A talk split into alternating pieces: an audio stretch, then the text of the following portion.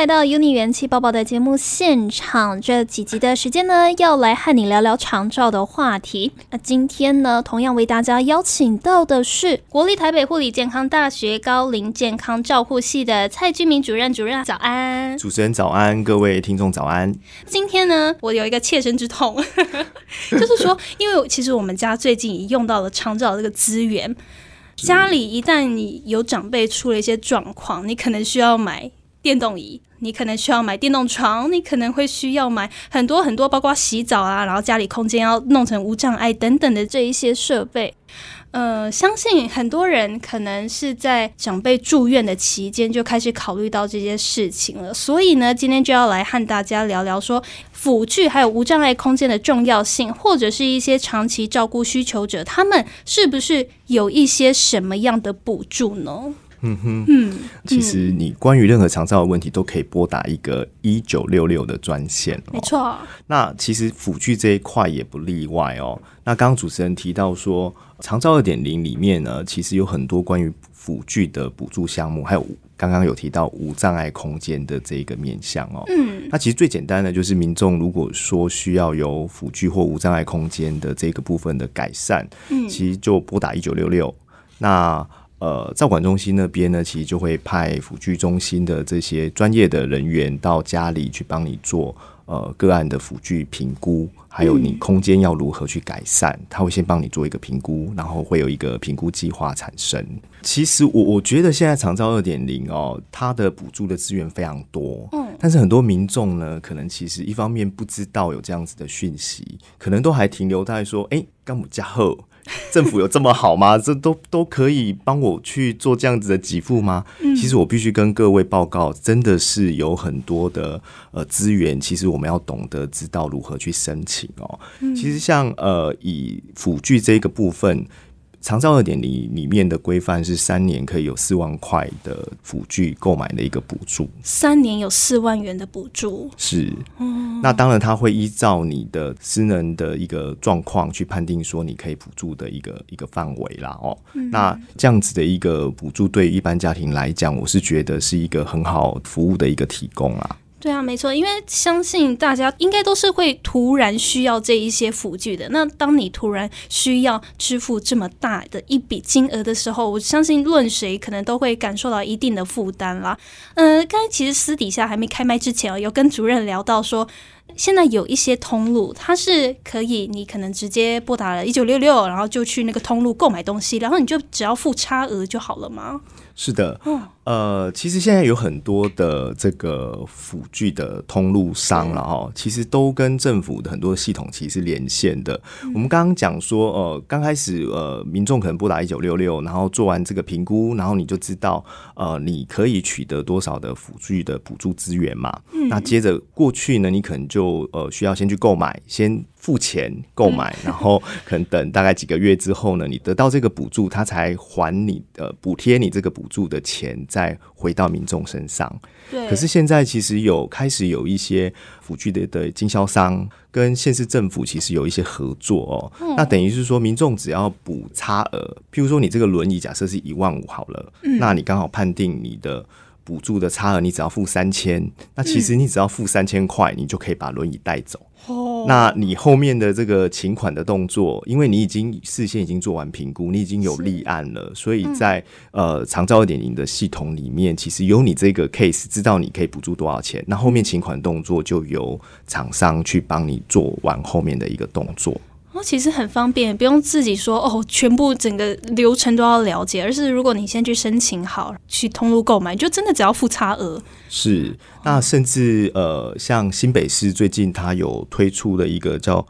呃特快车这样子的一个方案哦，那其实它这个过程可能又更加的简便啊，他做完评估，你会得到一个呃，比如说像是立案的暗号。哦，就是说你这个核准的哦，核准的的字号是多少？那你可能就记起这个号码，到他配合的这些特约的辅具店，你告诉他说：“哦，我已经申请新北市政府某某的立案的这个暗号。”他可以进去，他马上知道你所有的资料。那一样，你你可能就是付差额就可以当场把东西带走。哇，有没有新北市的听众？你们真的是非常有福利。那之后这一项服务，它会扩及到其他县市吗？当然，当然，因为其实这个方案是呃各地县市政府大家其实都会跟进，所以其实就我知道，应该我我相信很快的，应该全台湾各地县市大概都会朝向呃这种比较系统会互相借接，然后提供更方便的。呃，这种申请补助的方式给我们的民众更全面的。是，那是不是有一些辅具他们是可以用租借的？如果我真的临时非常的需要，可能之后用不太到这样的一个辅具，我其实我是可以去借的吗？当然，当然。关于租借的这个部分呢，其实各地县市政府都有所谓的辅具中心。哦，那其实辅具中心里面呢，就有所谓的这个租借的这个服务。那甚至还有一些呃非营利组织。哦，像是其实跟我们学校有一些合作，像是伊甸基金会，就我知道他们就还有类似租爬梯机，就是说像我们台湾不是有很多都是比较老旧的公寓吗？对，它没有电梯。对，那如果说我今天我要把这一个坐轮椅的个案，我家属我要把它，比如说从一楼搬到四楼，很辛苦，很辛苦，听听着就很累。那那可能就是有爬梯机的租借的服务。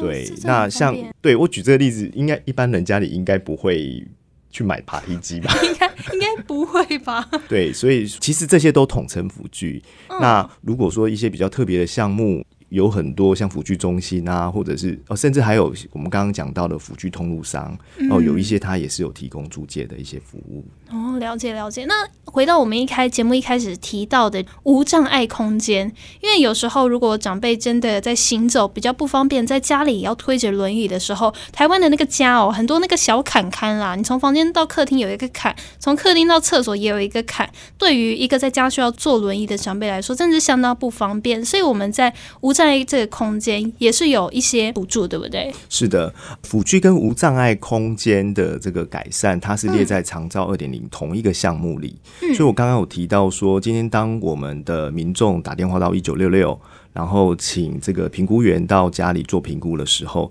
其实同时他就可以做辅具跟无障碍空间的这个改善的一个规划。哦，他就一起帮你看了啦。是。是一起的，因为其实一般我们通常个案需要用到辅具，它一定会连载着跟他所居住的环境是绑斗在一起的。哦，对，所以这是要一起去做一些考量。那像现在有很多的建筑设计师也好，其实对于高龄环境的的这个区块也越来越重视。嗯，所以呃，刚刚主持人提到的，其实一般我们家里如果没有出现长辈需要照顾的时候，我们很难想象哎。就是说，哎，光是一个小小的门槛，其实对于长辈哦，特别是有坐轮椅的，他是多么的困难。还有那个门的大小，对，